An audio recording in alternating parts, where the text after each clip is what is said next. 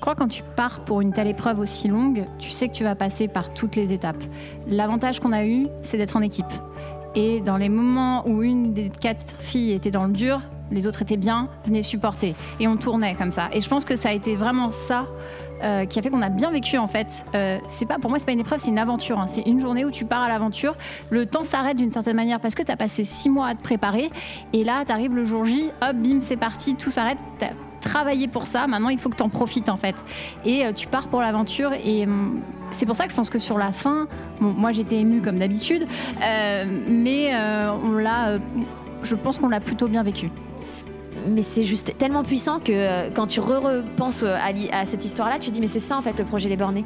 C'est pas juste le passage de la ligne d'arrivée, c'est tout ce que ces gens-là ont réussi à partager et ont réussi à se transmettre en émotion entre eux. Je sors du, rendez-vous, j'appelle Vanessa, je fais attends là, il se passe un truc un peu, euh, un peu fou. Elle est en train de me proposer un truc assez dingue. Et euh, s'ensuit en fait plusieurs processus d'entretien et c'est là où tu réalises que ce que tu as mené comme communication, tout ce que tu as fait, en fait c'est porteur parce qu'il y a des marques à ce niveau-là, qui est quand même un niveau international, qui s'intéressent à toi.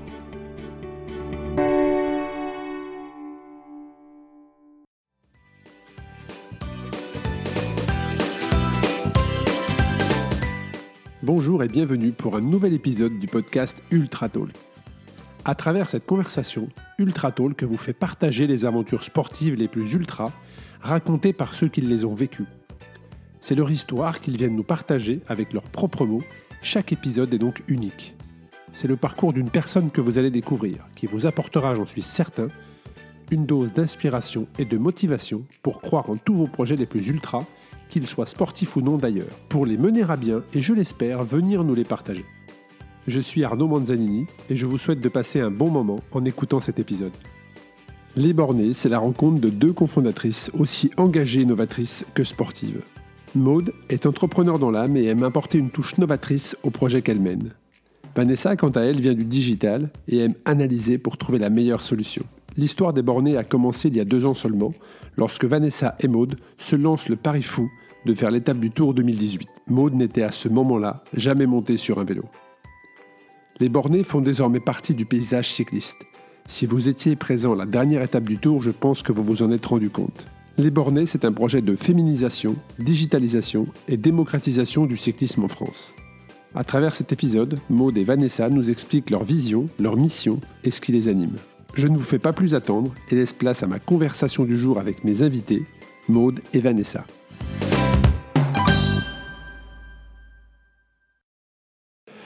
Bonjour, bienvenue. Aujourd'hui, c'est une édition spéciale avec les bornés. Bienvenue à vous sur le podcast Ultra Talk. Bonjour. Bonjour, merci. Ce que je vous propose pour, euh, pour débuter, bah, c'est peut-être de vous présenter toutes les deux. Ok, je m'appelle Maude, je suis l'une des deux cofondatrices Les Bornés et je suis à la fois entrepreneur avec Vanessa sur certains projets et en même temps une sportive euh, assez passionnée en triathlon et, et aussi euh, running, cyclisme, etc.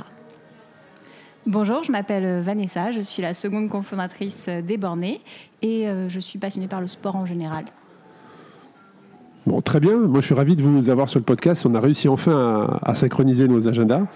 Euh, moi, ce que j'aimerais savoir, c'est comment a commencé l'aventure des bornés. Déjà, quel est votre parcours sportif à toutes les deux? Qu'est-ce que vous aviez fait avant de lancer les, bon- les bornés? Alors, avant de prendre les micros, vous m'aviez expliqué la, la rencontre, mais euh, peut-être euh, la, la détailler, nous expliquer comment vous avez eu l'idée de lancer les bornés.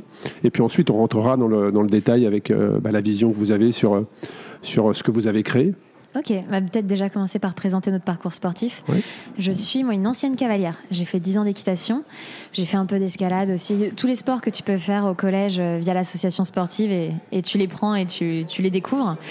Euh, j'ai tout arrêté en études supérieures et j'ai commencé à courir sur mes, mon premier job, je pense. Euh, Premier CDI où tu cherches à refaire du sport. Tu es à Paris et la course à pied, c'est le sport le plus accessible. Ça a entraîné le cyclisme après mon premier marathon puisqu'on te conseille de faire un autre sport. Et euh, en rencontrant Vanessa, ça a enchaîné sur le triathlon. Et donc, euh, à l'instant T, euh, je peux fièrement dire que je suis Ironman. Félicitations. Merci. Tu as terminé quel Ironman? L'Ironman de Nice cette année, celui sous la canicule, c'était merveilleux. Bravo. Euh, de mon côté, si on doit reprendre depuis le début, et c'est pas très drôle, mais j'ai commencé ma carrière sportive en tant que pom-pom girl.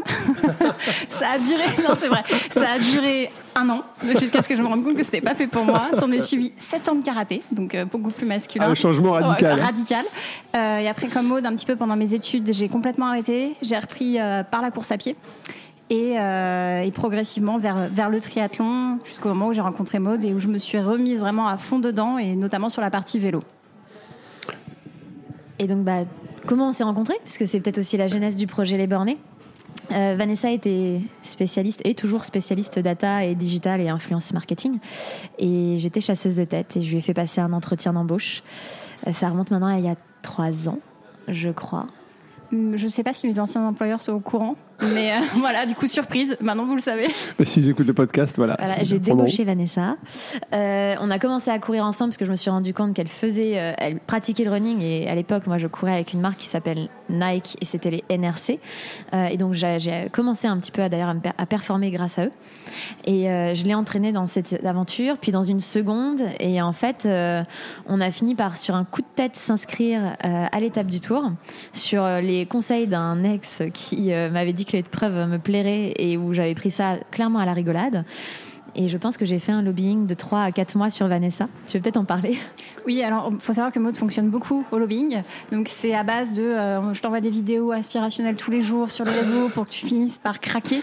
Et euh, donc bah ouais, j'ai fini par craquer de manière complètement naïve sans savoir ce qui nous attendait. Et là, on est en quelle année? 2017. 2017. 2017, mois d'octobre, je crois, les inscriptions pour ah, l'étape. C'est récent. C'est récent. Ah, mais c'est tout à fait récent. Et, euh, à moi, à ce moment-là, je devais avoir 4 mois de vélo. Même pas, j'avais, je crois que j'avais mis mes fesses sur un vélo pour la première fois en juin. Donc ça faisait très peu de temps. Vanessa avait quand même son expérience triathlon qui, qui lui donnait une petite caisse quand même naturelle. Euh, et on s'inscrit sur l'étape en se disant, euh, ça a l'air fou, faisons-le. On veut le vivre. On veut vivre à ce moment-là. Et on se prend pas mal de réflexions à ce moment-là. Oui, les réflexions, elles sont multiples. Euh, bah, en fait, on parle de notre inscription sur les réseaux sociaux. Donc, on diffuse l'espèce de petit dossard où tu vois, tape du tour et euh, des je, je, reviens, mais juste quand vous créez votre inscription, donc vous vous inscrivez, les bornés existent déjà ou pas encore? Pas du tout. Pas encore. Non, euh, Maud et Vanessa, chacune de notre côté, à titre Mais vous l'aviez dans la tête ou pas? Pas du tout, non plus. Non, non, rien du tout. C'était. c'était on s'inscrit, on y va toutes les deux. C'est comme, viens, on va faire un marathon, viens, on va faire l'étape. Exactement, pas chiche, quoi. C'est un peu ça. Clairement. Et c'est justement euh, ces réflexions, donc à la fois très positives, mais aussi très négatives de la part d'hommes qui me disaient Mais vous êtes des femmes, vous n'allez pas y arriver. C'est ce moment-là qui a été clé et qui a été levier pour nous et qui nous a permis d'avoir ce déclic et de se dire ok il faut faire quelque chose maintenant. Et, quand euh, tu dis euh, vous n'allez pas y arriver c'est parce que vous vous avez communiqué sur le fait bah, que vous, alliez faire un temps D'où venaient ces réflexions? C'était d'une communication pour vous qui était orientée compétition ou? Elle n'était pas justifiée en fait. Pas du tout. C'était vraiment euh, partager le fait qu'on s'inscrive à ce type d'épreuve et qu'on partage en disant on va aller au bout, tout simplement. En fait, on va faire partie des 5% de femmes qui ont osé s'inscrire. et on a osé. Et je ne sais pas si c'est ça qui dérangeait. Donc euh, l'intrusion d'une femme dans un Vous avez senti, vous, un vrai problème à ce niveau-là? Ouais, et, et, je veux bien entendre des commentaires du type « Mais Maud, ça fait trois mois que tu fais du vélo, tu te rends compte que tu t'inscris sur l'étape du Tour. Euh, reviens sur la planète Terre. » Ok, ça, ça s'entend, en fait. C'est un peu comme quelqu'un qui commence à courir et qui s'inscrit à un oui, marathon. Ça peut se comprendre, On peut tous avoir cette réflexion de dire euh, Tu te rends compte quand même de ce dans quoi tu t'embarques » Mais par contre, le sexe et le genre et, nos aptitudes en tant que femmes ne devaient pas avoir lieu d'être et ne devaient pas être un, critère de jugement. Et c'est ça qui nous a un petit peu fait se dire, mais il y a un petit souci. Et à ce moment-là, on commençait aussi un peu à tourner à l'anneau de Longchamp et on, voyait un peu les comportements d'hommes qui acceptent pas d'être derrière une femme, il faut absolument doubler. Et on se dit, ok, là, cet univers-là, il y a quelque chose à faire sur la femme. Donc là, vous vous êtes inscrit sur l'étape du Tour, euh, qui était Annecy. Le Grand Bornand. Avec le, avec le col. Des euh, glières, ouais. Des glières. Ouais. C'était abstrait. C'était littéralement abstrait. Moi, tu me disais une, 6 km à une moyenne de 11%. J'étais, ah ouais, d'accord. Enfin, tu te rends pas ça, compte. Ça me fait penser à Fanny Bensoussan, je ne sais pas si vous avez écouté le podcast, qui un jour, euh, lors d'un réveillon, elle dit à ses copains, ben voilà, on est le 1er janvier, demain je vais faire 100 bornes en vélo elle n'avait jamais fait de vélo. Et pour elle, euh, bah, il y a des gens qui faisaient 100 bornes, donc euh, il n'y a pas de raison qu'elle ne puisse pas les faire. Et puis c'est comme ça qu'elle s'est mise dans l'ultra. Enfin, elle a fait 100 bornes, 200 bornes, elle a fait l'ultra. Et ce mode de raisonnement, c'est ça. C'est, ben, il y a des gens qui le font, euh, pourquoi moi je ne le ferais pas en fait? C'est ça. Et avec, je pense, une naïveté aussi sur euh, ce qu'est l'étape du tour. C'est-à-dire que pour moi, c'était une épreuve comme un marathon, comme n'importe quelle épreuve à laquelle tu t'inscris. Certes, avec un côté magnifique, parce que tu es dans Mm. les Alpes, tu, tu en prends plein Il y a les toute yeux. une organisation euh, autour qui est quand Voilà, même. euh, le, le groupe, le groupe ASO qu'on connaît très bien et qu'on avait déjà bien bien rodé sur la partie running. Mais de là à se rendre compte qu'on allait faire euh, 10, 11, 12, 13, 14 selon les niveaux heures d'effort, on n'avait pas vraiment ça en tête. Alors comment ça se passe? Vous vous inscrivez, c'est parti. Et derrière, alors quels sont les... Il y a une prise de conscience de se dire, oh là là, dans quoi s'embarquer ou pas du tout? Vous commencez votre préparation, vous, faites adhérer des gens autour de votre projet? Ça s'est passé en plusieurs étapes. Déjà, la première, et je pense euh, d'une certaine manière la plus importante, c'est le nom, les bornés, qui est venu. Alors, Maud allait faire l'aparté, mais elle est venue en fait euh, pendant que j'étais sous la douche. Voilà, comme ça, c'est dit, on le, on le cadre. Euh, tout simplement parce que ce, ce nom nous colle à la peau. Déjà parce qu'on nous avait dit pendant la prépa, vous allez devoir borner, vous allez devoir faire des kilomètres. Non mais ça a du sens, les bornés, c'est clair, dans le jargon cycliste. euh, Exactement. Et borné parce que je pense qu'on a été suffisamment têtu pour tenir tête justement à ces réflexions et qu'on est de toute façon de nature toutes les deux très entêtées. Ce qui a généré en fait une double préparation, c'est-à-dire qu'à ce moment-là, nous on s'est sorti d'un fameux groupe de running auquel on appartenait encore à, l'époque. On a commencé à s'entraîner pour notre marathon, parce qu'on avait aussi sur la même année un objectif de record sur marathon. On voulait aller taper nos meilleurs temps. Donc on, se lance dans une prépa marathon conjointement avec des débuts d'entraînement euh, vélo sur euh, des euh, systèmes un peu home trainer, watt bike, avec une préparation spécifique pour commencer en fait à se générer un peu de caisse sur le cyclisme. Tout ça euh, fait que quand on a commencé à sortir en extérieur, on avait déjà lancé une levée de fonds, on avait déjà commencé à se faire connaître un petit peu en tant que les bornés, parler du projet, lancer une communication. Et les premières sorties, les gens ont commencé à nous écrire Je peux venir avec vous? On n'allait pas dire non en fait. Enfin, t'as une sortie de euh, 3h, 3h30, 4h à faire. C'est hyper sympa d'être en groupe. Donc on leur dit venez, pas de souci. Et c'est à ce moment-là où ça a commencé à prendre de l'ampleur sur le terrain parce qu'en fait, ces fameux rides qu'on voulait organiser, qui étaient plutôt à la base événementiels et ponctuels, sont devenus réguliers avec des personnes récurrentes qui revenaient, qui euh, faisaient partie du groupe et qui se mettaient à nous appeler les bornés. C'est-à-dire que l'identité personnelle qu'on avait, Vanessa comme moi, euh, disparaissait totalement et, et les gens se mettaient à nous interpeller en disant « Eh les bornés !» ce qui était très bizarre parce que enfin, nous c'était plus un nom de projet mais de là à ce que ça devienne notre identité propre on n'avait pas envisagé ça comme ça. Et là, vous avez senti qu'il y a un mouvement qui se mettait en place, qu'il y a des gens qui adhéraient à ce que à la vision que vous aviez du, du, du- du sport en général? Ça s'est fait très progressivement, c'est-à-dire qu'on avait au début une, deux personnes avec nous. Au début, c'était des connaissances, puis des personnes qui nous suivaient sur Instagram, puis des vrais amis, euh, jusqu'au jour finalement de l'étape où euh, là on se dit ok, c'est maintenant, c'est le moment, on est à fond dedans, on se rend compte qu'on est suivi par beaucoup de personnes qui nous ont suivis tout au long de la prépa. Et là, juste après euh, cette épreuve où on diffuse cette photo euh, du passage de l'arrivée tout ensemble entre femmes, il se passe quelque chose. On entend déjà, je me souviendrai, et je pense moi aussi toujours, de ce moment où on passe la ligne d'arrivée où on entend les bornés arrivent par le. le speaker nous connaissait en fait on l'avait déjà briefé donc il connaissait notre maillot et pouvait nous annoncer en avance Et là, je pense encore une fois, c'est un nouveau virage pour nous, parce que quand on rentre, on se rend compte que le, le ride qu'on organise en rentrant pour, euh, pour réunir tout le monde et continuer à rouler ensemble, on n'est plus trois, en fait, on est 15. Et là, il se passe quelque chose. Et c'est là où en fait le projet a pris, je pense, une autre ampleur. C'est-à-dire qu'on s'est rendu compte que les, les bornés pouvaient pas rester juste un truc qu'on annonçait sur nos Instagram personnels. Donc on a créé un groupe Facebook où les personnes pouvaient s'inscrire, euh, enfin rejoindre le groupe et être avertis des différents rides qu'on allait organiser sur la région parisienne. Ça a pris après une autre ampleur parce qu'ils nous ont demandé un compte Instagram parce qu'ils étaient frustrés de pas avoir quoi que ce soit à taguer pendant leur sortie. Ce qui nous, nous semblait au début très honnêtement totalement aberrant parce qu'on se sentait pas légitime. Il y avait toujours ce problème un peu de sentiment de légitimité de pourquoi est-ce que nous on porterait le cyclisme féminin plus que d'autres femmes qui sont euh, des emblèmes comme Pauline Ferrand-Prévot et, qui elles font tellement déjà sur le terrain. On se sentait pas forcément à la base porté par ce besoin de rayonner et de faire rayonner autant euh, le projet Les Bornés. En fait, c'est votre communauté qui vous a emmené euh, quelque part là où vous êtes aujourd'hui. euh, Ah ben, on leur doit tout. Et on leur doit encore tout, parce que la suite qui a été donnée au projet Les Bornés sur 2019, dont on va parler, euh, c'est entre autres eux qui l'ont porté. C'est-à-dire que nous, on a eu ce rôle, je pense, logistique, organisationnel, créatif. On a tout fait pour eux. C'est-à-dire qu'on les a un peu euh, chouchoutés euh, pendant un an, et entre autres sur la semaine de l'étape du Tour, édition 2. Euh, mais ça reste porté par eux, et, et ça n'aurait pas lieu d'être si on n'avait pas cette équipe derrière qui, qui communiquait. Je pense que ça, on va faire un petit retour en arrière parce que je pense que ça peut intéresser les gens qui nous écoutent. C'est à partir du moment où chiche, on fait l'étape du tour, ah, on est sur la ligne de départ de l'étape du tour. comment s'est morcelée votre préparation? Est-ce que vous avez choisi un coach? Comment vous avez trouvé des partenaires? Ça, c'est très très intéressant pour les gens qui nous écoutent, qui se disent ben moi, j'aimerais peut-être un jour faire l'étape du Tour, mais je fais pas de vélo, euh, ou très peu, ou un sport, mais qui n'est pas le cyclisme. Comment, euh, ben, comment vous êtes arrivé à ça en fait?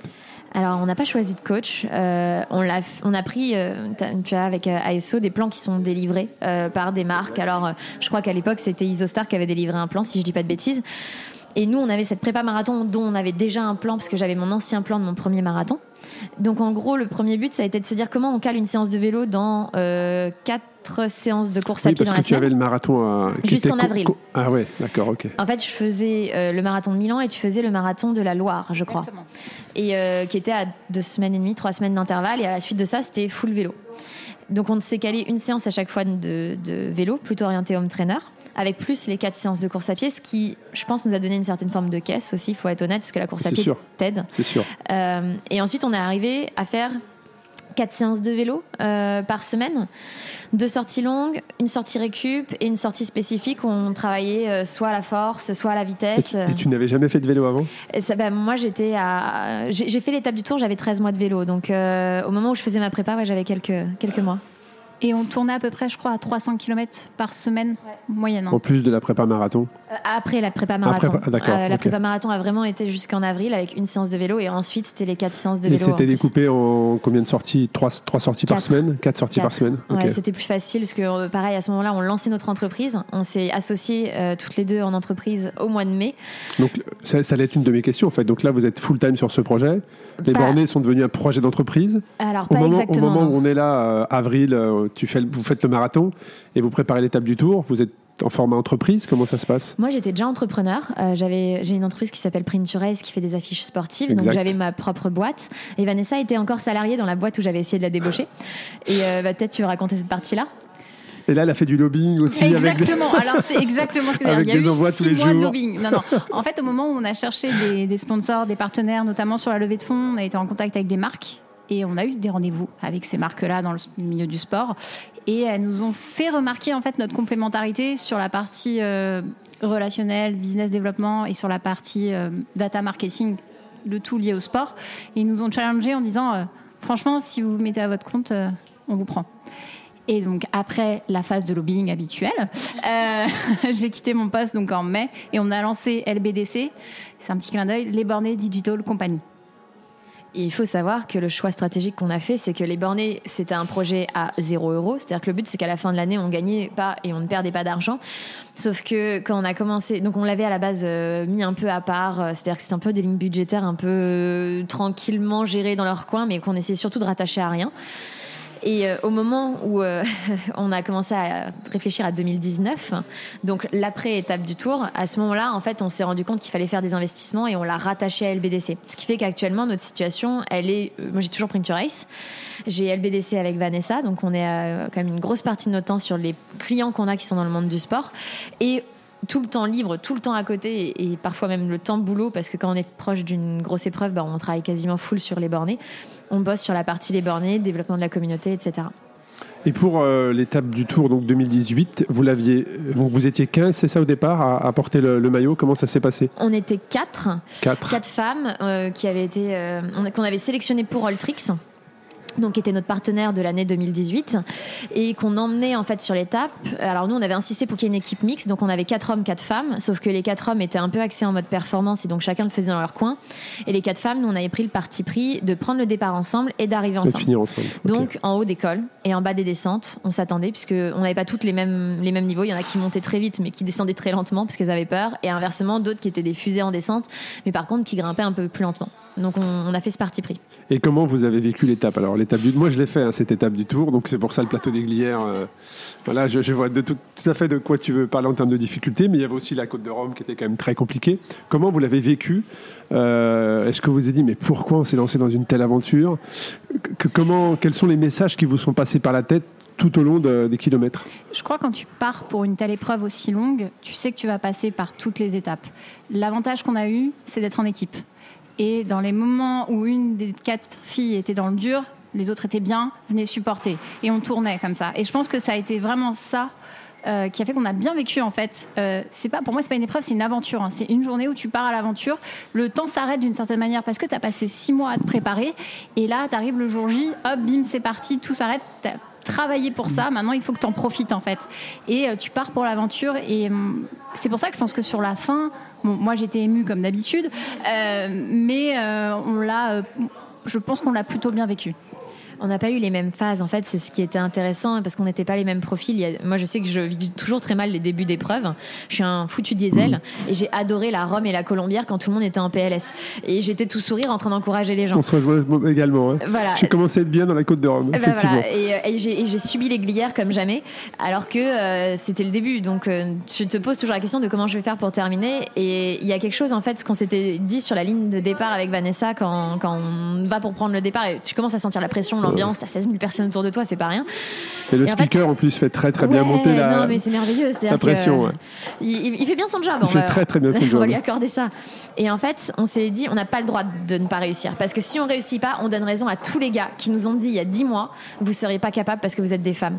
Et c'est bête. Mais quand on chie dans un col, je sais pas si j'ai le droit de dire ça, mais, Tu peux, tu peux.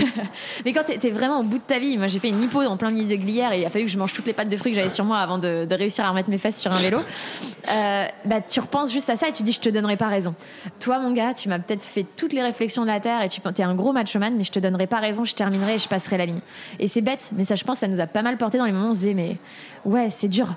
Parce que c'est dur, c'est l'étape du tour, on va pas se le mentir, c'est pas l'épreuve la plus facile de France. Non, c'est difficile, c'est difficile. Et donc vous franchissez la ligne tous ensemble. C'est ça, les quatre femmes ensemble. Toutes les deux, donc, être associées dans le, êtes associées dans ce, dans ce projet, vous, vous échangez un regard, vous vous dites on est sur la bonne voie, on sait pourquoi on est là, on sait où on va. Co- comment Parce bah, fait- qu'apparemment, c'est toi les motifs du- groupe, non? Vanessa. Voilà. Bah, ce que on tu lui disais en fait, tout le problème, c'est que Vanessa, on l'a piégée à la ligne d'arrivée parce que moi, mes parents étaient sur le parcours, donc en haut, euh, après la descente de la Rome, juste Ouais. avant que tu montes la Colombière, donc Ouais. euh, qui se sont transformés en parents de toute l'équipe parce que tout le monde était content de les voir. C'est-à-dire que je pense que toutes les filles auraient voulu avoir mes parents à ce moment-là comme parents. Euh, mais Vanessa ne savait pas que ses parents l'attendaient sur la ligne d'arrivée et il avait D'accord. suivi toute la journée. On lui avait caché, on lui avait fait la surprise. Donc je pense qu'il n'y a pas eu ce moment mode projet quand on a passé la Ouais, ligne c'était d'arrivée. l'émotion, les retrouvailles. euh. Elle, s'est retrouvée nez à nez avec ses parents et je pense qu'elle s'y attendait pas. Donc on n'a pas forcément eu ce, ce- ce moment d'accomplissement. Il est plus venu après, comme le disait Vanessa tout à l'heure, les 15 personnes qui viennent sur les rails et tu te dis Ah ouais, ça a eu un impact. C'est pas rien. Ou les messages qu'on recevait, je crois qu'on en a reçu euh, quelques-uns quand même à la sortie. euh, Tu m'as donné envie de faire l'étape du tour, je m'inscris pour l'an prochain. Et quand tu vois des femmes te dire ça, tu fais OK. Le message, il est passé. On en reparlera, mais c'est vrai qu'on a eu, euh, on a quand même eu des moments forts, même encore cette année, des moments où on- tout s'arrête et on se dit ok, là c'est bon, on a fait quelque chose de fou. Et, euh, et oui, on, on a ce regard. Enfin, avec Maud, on est, on a un vieux couple aujourd'hui. J'arrête pas de dire, mais c'est ça. Et euh, on se connaît par cœur. On sait quand on est sur la bonne voie, quand on fait quelque chose de bien. Faudrait peut-être qu'on se dise merci plus souvent. On va s'offrir des fleurs. Donc là, 2018, euh, c'était l'objectif de 2018, hein, c'était l'étape du tour, c'est ça? Ouais. Donc derrière, tout de suite, vous vous laissez un temps de réflexion pour un petit peu euh, la retomber les émotions, faire le point. J'imagine que vous avez dû recevoir de nombreux messages. Ouais, on se fait aborder par des marques, on se fait aborder par des gens qui veulent rejoindre le groupe Les Bornés, qui nous posent plein de questions. On commence à structurer C'est l'idée ce de que ce qu'on j'allais dire. Donc là, vous vous dites, bon là, il faut structurer maintenant, avoir une vision précise. Et, euh, C'est ça. On peut plus être complètement. euh, C'est pas que c'était à l'arrache, mais c'était un peu euh, nous deux, et puis le reste du monde veut se joindre à nous, Ouais. il se joint à nous, mais on n'a rien structuré en termes de idée, marque. maintenant il faut que ça devienne une vision en fait. C'est ça. ouais. Et euh, qu'est-ce qu'on veut faire de, de ce projet? Comment on veut l'amener? La mixité nous tenait à cœur, on voulait absolument inclure les hommes. Donc on a vraiment commencé à travailler sur ça. Ça allait être une de mes questions justement. C'est vrai que moi j'étais au village de, de l'étape du Tour cette année, donc je vous ai vu arriver euh, tous en groupe assez imposant. de vacances, tu veux dire de Ouais, c'était manière assez imposante. Et je me suis dit waouh. Alors là il y a un gap qui a été franchi par rapport effectivement parce que j'ai j'ai suivi hein, l'évolution des bornés par rapport à hum, l'équipe de 2018 et la communication qui avait été faite qui était déjà très très pro. On parlera tout à l'heure d'ailleurs comment vous faites pour aller chercher des partenaires parce que je vous trouve très forte pour ça. En tout cas c'est bien Merci. fait. Voilà. Euh, mais en tout cas moi je vous ai vu arriver. J'ai fait waouh impressionnant c'était assez impressionnant. Donc, que- quel gap a été franchi justement entre 2018 et 2019 Comment s'est passé cette année-là? Je pense que le point initial, on l'a dit, c'est la communauté qui a grossi naturellement. Et il a fallu qu'on suive le flot de cette communauté, qu'on s'adapte. En fait, je pense que notre point fort aujourd'hui, c'est de s'adapter. Donc ça a été, là, comme disait Maud, de la page Facebook, le compte Instagram, la régularité des rides, des choses plus structurées, l'ouverture du compte Strava avec le tracé, avec des, des conseils. On commençait à faire de la sensibilisation aussi autour du vélo parce qu'on avait rencontré déjà pas mal de, de, petits soucis, de personnes qui venaient sans ravito, des choses comme ça. Donc on commençait déjà à structurer à partir de là. Ensuite, tu as la partie, comme tu le disais, partenaire, qui nous a aidé à structurer d'autant plus. C'est-à-dire qu'on a quitté euh, Alltrix, on est parti sur des axes totalement différents l'un et l'autre. Nous, on est parti sur l'axe de la démocratisation et donc euh, n'importe qui peut se mettre sur un vélo et réaliser demain une cyclo-sportive avec un minimum d'entraînement. Et vous l'avez prouvé. Et on l'a prouvé, parce que 13 mois de vélo, enfin, moi sur la ligne d'arrivée euh, de la première étape du tour, donc 2018, un monsieur nous voit en équipe, se demande ce que je fais là. Enfin, nous demande, mais vous êtes une équipe pro non, non, non, non, pas du tout. Euh, et on commence un peu à papoter parce que bah, tu as cette ligne de vélo qui doit sortir de toute façon du, de l'espace mm. euh, d'arrivée. Donc, quoi qu'il se passe, tu es obligé d'être à la queue leu et il était derrière moi, donc on papote. Et euh, quand il me demande en combien de temps on le fait, donc moi je regarde ma montre parce qu'en fait j'en avais même aucune notion. C'est-à-dire qu'on on l'avait tellement pas fait pour un temps. Donc je suis à, je crois, 10h45, 10h41. Ma montre s'était arrêtée, donc j'avais une idée approximative. Et, et, il me regarde, il me fait Mais attendez, mais vous avez mis moins de temps que moi, ça fait longtemps que vous faites du vélo? Je fais Bah 13 mois. Et il me croyait pas, il était, mais attendez, ça fait 20 ans que je fais du vélo et vous avez été plus rapide. Bah désolé, enfin, je sais pas quoi répondre à ça. Donc il y a, y, a, y a, aussi cette partie-là qui fait que euh, on décide de pas orienter performance, on décide de pas orienter concours un petit peu de qui a la plus grosse et euh, on va chercher des partenaires qui partagent ce que l'on veut. Entre autres, euh, et on a une chance folle, on a rencontré le fondateur de DAG. Je ne sais pas si tu connais l'entreprise, mais c'est un énorme réseau de distribution qui distribue Factor, des vélos donc très orientés triathlon assez haut de gamme, Gears, qui est leur propre marque, parce que c'est les frères Giroud, donc il faut voir le petit clin d'œil avec Gears. Euh, tu as Castelli en distribution exclusive, Morten, ils ont quand même énormément de choses, et des marques qui sont, je pense, avec leur renommée dans leur catégorie respective. Et en fait, on a rencontré Guillaume euh, par recommandation. Quelqu'un a vu le projet Les Bornés, nous a envoyé un email. On a rencontré Guillaume sur un salon. Je me souviens encore de ce, rendez-vous un peu lunaire où tu te dis mais qu'est-ce que je vais bien lui apporter? Le gars, il a un énorme stand des marques de folie, il a Castelli. Et tu vas quand même au culot et, tu lui présentes ton projet. Et, je me souviens, qu'on, on, y allait en mode qu'est-ce qu'on lui demande en fait? Parce qu'on avait une idée de ce qu'on voulait. On voulait équiper tout le monde avec la même tenue. Donc on voulait que les 30 cyclistes qu'on emmenait euh, soient euh, habillés pareil. Donc en gros Castelli quand même, enfin pas rien. Euh, on voulait des vélos pour les filles de l'équipe parce que tout le monde n'était pas équipé avec un vélo suffisamment capé pour faire l'étape et qu'on avait sélectionné un groupe de filles un peu orientées diffusion des réseaux sociaux influence. Et en fait, il dit oui. Et c'est là où on n'a pas compris ce qui s'est passé à ce moment-là parce qu'on était vraiment, pour de vrai, tu nous dis oui à nous. Et je pense qu'il a vu un potentiel et maintenant, enfin, je pense pas qu'il le regrette trop parce qu'au regard de ce qu'on a mis comme communication et énergie. Bah c'est votre, c'est votre job en fait, hein. tout ce qui est digitalisation. Vous savez très très bien construire tout ce qui est réseau et mettre en avant les marques. Oui, c'est les trois axes qu'on met en avant de toute façon sur notre site. C'est féminisation, démocratisation et digitalisation. Mmh. Aujourd'hui, euh, les freins que représente le cyclisme de route, si je puis dire, euh, on arrive à les passer grâce à cet axe-là, à la communication digitale, qui est notre force. Et je pense que c'est l'avenir du cyclisme. Alors justement sur le site, euh, tu parles de féminisation, féminiser le cyclisme, c'est ça? Et, et, vous avez néanmoins des hommes dans votre équipe? C'est hyper important. En fait, on s'est rendu compte avec Vanessa que c'était excluant de, sortir les femmes. Pourquoi faire la même chose du côté des hommes? Et finalement, enfin, tu vas peut-être me compléter, mais c'est nos meilleurs ambassadeurs. Moi, quand j'ai vu des hommes dans l'équipe, je me suis dit, les bornés, mais je pensais que c'était justement que des nanas. Euh, il y a une, une, vraie fierté à voir des hommes porter un maillot avec marqué borné ES, réellement.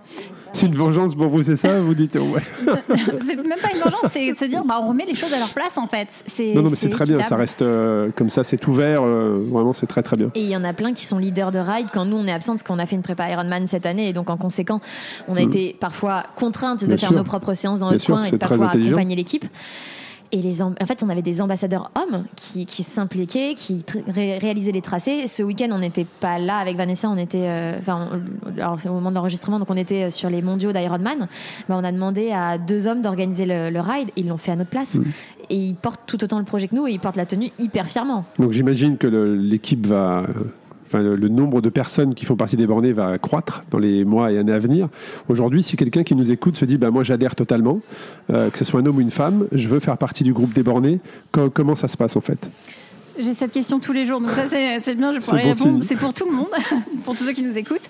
Euh, c'est assez simple en fait, Euh, il suffit de s'inscrire sur la page Facebook, euh, de s'inscrire à un ride sur Strava, tout en sachant qu'en effet, ça va dépendre de la localisation de la personne Ouais, aujourd'hui. Parce que j'ai vu que vous proposiez différents Voilà. rides dans différentes régions. Exactement, puisqu'après l'étape du Tour 2019, euh, s'est produit un phénomène euh, tsunamistique, si on peut dire ça. Euh, et on s'est retrouvé avec beaucoup d'ambassadeurs potentiels qui se sont présentés euh, chez nous en disant voilà, on veut ouvrir, on veut faire des rides les bornés euh, dans telle ou telle ville. Ne pouvant pas nous cloner, on a proposé en fait de reproduire l'ADN de nos rides, c'est-à-dire d'avoir toujours deux personnes, deux ambassadeurs, un binôme, un homme, une femme ou deux femmes, peu importe, mais important que ce soit mixte, et qui reproduisent notre ADN, c'est-à-dire une personne devant pour cadrer le ride, éviter que les esprits un peu trop échaudés partent, et une personne à l'arrière pour faire en sorte que tout le monde suive et que tout le monde soit motivé. Et euh, ça, on l'a reproduit, et donc la personne, lorsqu'elle s'inscrit, qu'elle veut participer à un ride, il lui suffit de choisir sa localisation, tout en sachant qu'aujourd'hui, on a huit villes, et j'en ai, on en a encore une petite dizaine dans le pipe là, qui attendent euh, sagement. Il faut savoir que c'est Vanessa la chef de projet sur ça. hein. Elle gère ça de main de maître. Je suis le manager euh, d'équipe. Et, et ça, et ça représente combien de rides euh, C'est des rides qui sont euh, hebdomadaires? Enfin, je veux dire, c'est- c'est combien de rides par mois? C'est ce qu'on leur demande. Un ride par semaine. D'accord. Après, ils ont le droit d'avoir des vacances, Bien des sûr, congés et euh, Noël. Enfin, c'est du bénévolat en fait. Et c'est là où c'est fou, c'est que on n'a rien à leur proposer à part potentiellement de recevoir après plusieurs rides le maillot, les bornes. Oui, c'est ce que j'allais dire, c'est une tenue. C'est-à-dire euh, que même si c'est génial quand ils s'extasient à recevoir notre maillot, et ça nous fait toujours un peu bizarre, euh, pour autant, enfin, c'est pas la dotation du siècle, on n'est pas une grande marque qui peut payer ses ambassadeurs, on, a- on pourrait même pas, on se paye pas nous-mêmes. Donc euh, tu te doutes que ça va être compliqué de le faire avec des personnes qui organisent des rides, et ils sont tout le temps motivés, et, et ils prennent vraiment les choses à cœur, donc c'est assez fou. J'ai- J'aimerais juste qu'on fasse une petite parenthèse également sur l'étape du Tour 2019. Ouais. Et euh, euh, moi, j'ai été surpris de vous voir arriver comme ça en équipe. C'était vraiment imposant. Comment vous l'avez préparé? Parce que c'était très bien fait. Comment vous l'avez préparé? Euh, Comment vous avez été chercher d'autres partenaires? Peut-être que DAG, alors à moins que DAG était le partenaire euh, principal. Mais que- comment vous vous êtes organisé pour aller chercher des partenaires pour cette étape du Tour? Comment vous avez sélectionné parce que j'imagine qu'il y avait d'autres personnes qui avaient postulé pour n'avoir que 30 personnes. Et puis j'ai vu qu'il y avait tout un programme pendant le week-end euh, de récupération, de préparation. C'était très bien fait. Est-ce que vous pouvez nous expliquer ça?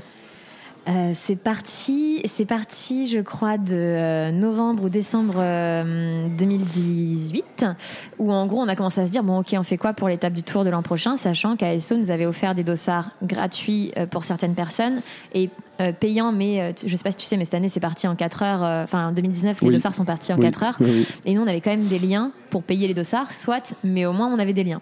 Donc on avait vraiment tout un projet d'équipe qui avait été mon- monté conjointement avec ASO et pour le coup, ils nous soutiennent. C'est ce que j'allais dire. Ils ont été réceptifs à ça. Ah, ouais. ils, sont, Ouais. ils, sont, ils ont compris. Je pense que la féminisation passait aussi par des personnes comme nous et par des, des équipes comme la nôtre.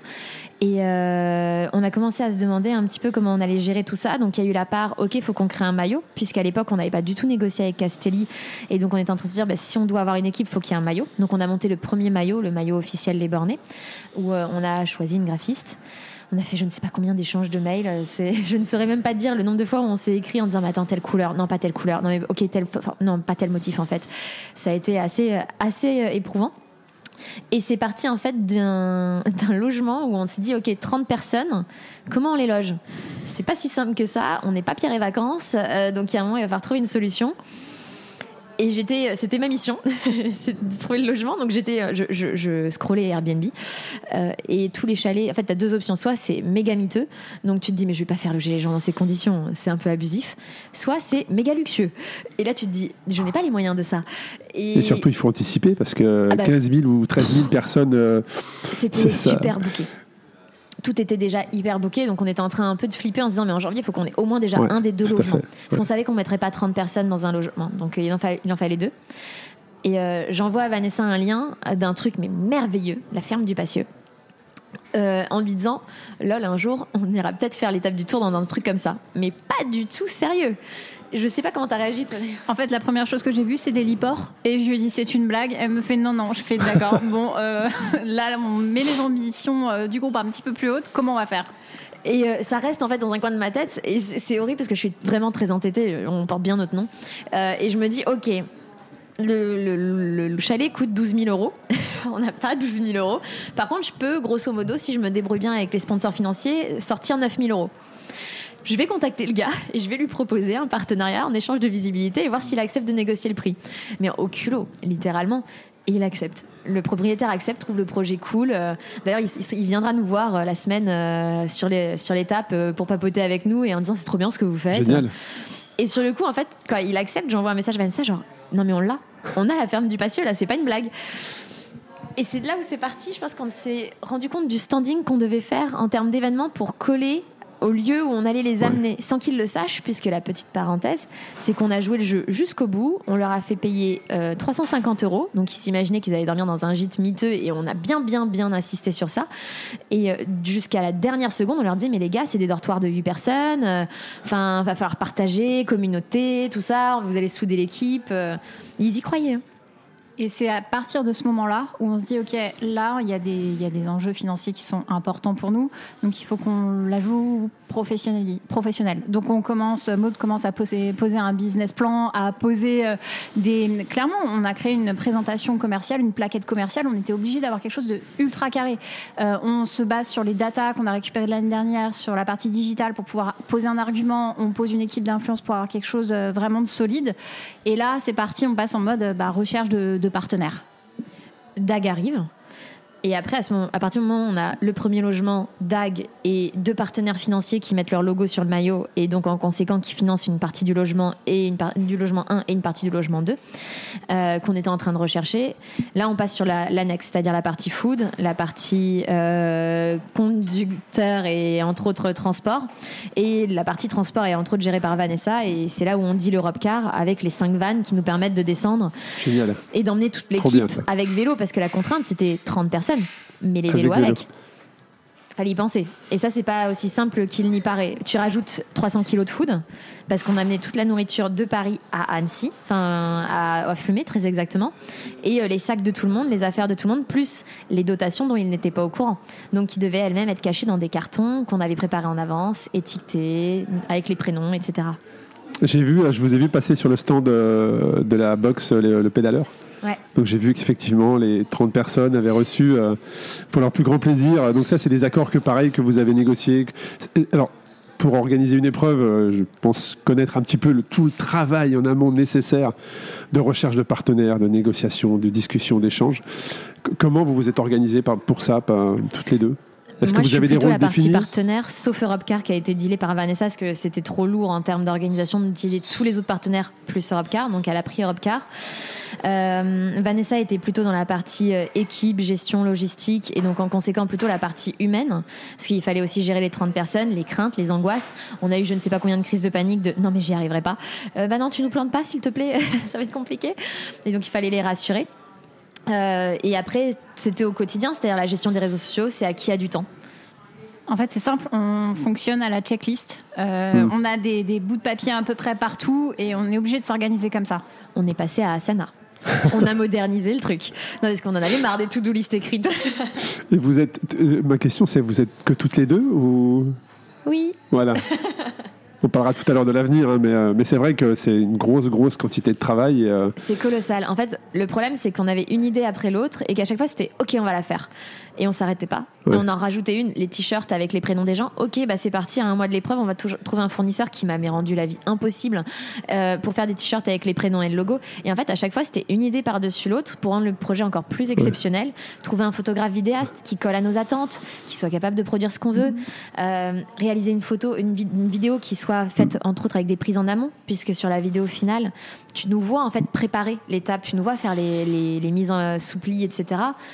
Récupérer les colis avec Castelli à droite à gauche. Enfin, c'était une logistique en fait où tu te lances dedans, tu sais pas ce que ça donne. Là maintenant pour 2020, on est baqué, on sait ce que ça va donner, on, on va pouvoir prévoir, mais Finalement, tu vois, si tu tu compares avec euh, l'étape du Tour 2018 quand on s'est inscrite, on a la même réflexion. C'est une forme, je pense, de naïveté intelligente. Je mets des guillemets dans le sens où on se lance dedans. On ne sait pas ce qui nous attend. On fonce tête baissée, mais on a l'intelligence de se dire qu'on est deux et qu'on va pouvoir, on va pouvoir y arriver. En fait, on- on se base sur le fait qu'on pense qu'on est suffisamment solide pour Ouais, encaisser vous, ça. vous, vous vous faites confiance et euh, en sachant que vous allez trouver une solution. quoi. C'est un petit peu comme si tu sautais dans le vide et tu construis le pont euh, alors que tu es dans le vide. Quoi, tu, vois, tu, tu construis le. Et il faut, faut rajouter à ça que pendant cette même période, on avait chacune, enfin moi j'avais ma, ma, ma boîte à côté, on avait notre boîte commune, le projet Les Bornés pour l'équipe de 30, donc ce que tu as, toi tu as vu quand tu es venu sur les, les stands, et on rajoute à ça le fait qu'on était en prépa Ironman, avec des séances à 2h, 2h30 par jour. Là, à l'instant T, avec le recul, je me demande vraiment comment on a fait pour Alors, sortir vivante. Bah, ça allait être une de mes questions. Moi, je vais vous la poser maintenant. C'est comment vous équilibrez, comment vous arrivez à trouver un équilibre familial, un équilibre sportif, comme, comment, voilà, Il y en a pas. il n'y en a pas. Il y, a, il y a beaucoup trop de sacrifices. En fait, euh, moi, ouais, sur ça, cette ça a période, été on a 100% énormément les sacrifié. bornés, enfin voire même 300% euh, Bah, sur ce projet-là. Euh, Moi, j'ai une chance folle, euh, c'est que je suis en couple avec quelqu'un qui a accepté euh, de, de- de- de vivre en fonction de moi pendant six mois, C'est- euh, voire c'est- sept mois, ouais. ce qui est pas toujours facile à trouver parce que bah, il fallait ma prépa, mon projet les Ouais. bornés, mon entreprise et en plus de ça, on est en train d'emménager ensemble, donc euh, ma vision de son futur appartement. Le, le pauvre, il a pris un tarif de l'espace pendant euh, six mois. Je sais pas comment il fait pour encore me supporter. Euh, mais on a énormément sacrifié. Enfin, on sortait plus, on voyait plus nos potes. Euh, les gens nous écrivaient en disant mais on te voit plus. Et moi, quand je voyais certains de mes potes, c'était ok. Donc ce soir, je suis dispo à 20h30. Tu peux venir chez moi. On se fait livrer une pizza. Et puis et je me bougeais plus moi personnellement. Toi, je te laisse. euh, Non, non, c'est la même chose. De toute façon, euh, je pense qu'on a commencé à réaliser qu'on commençait, ça commençait vraiment à être dur à l'approche de l'Ironman.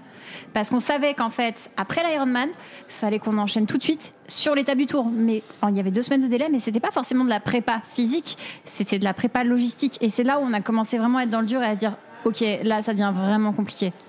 Bah, là où la plupart des gens, en fait, après un Ironman, ils se posent, ils refont leur vie, ils vont voir des potes, ils boivent des coups.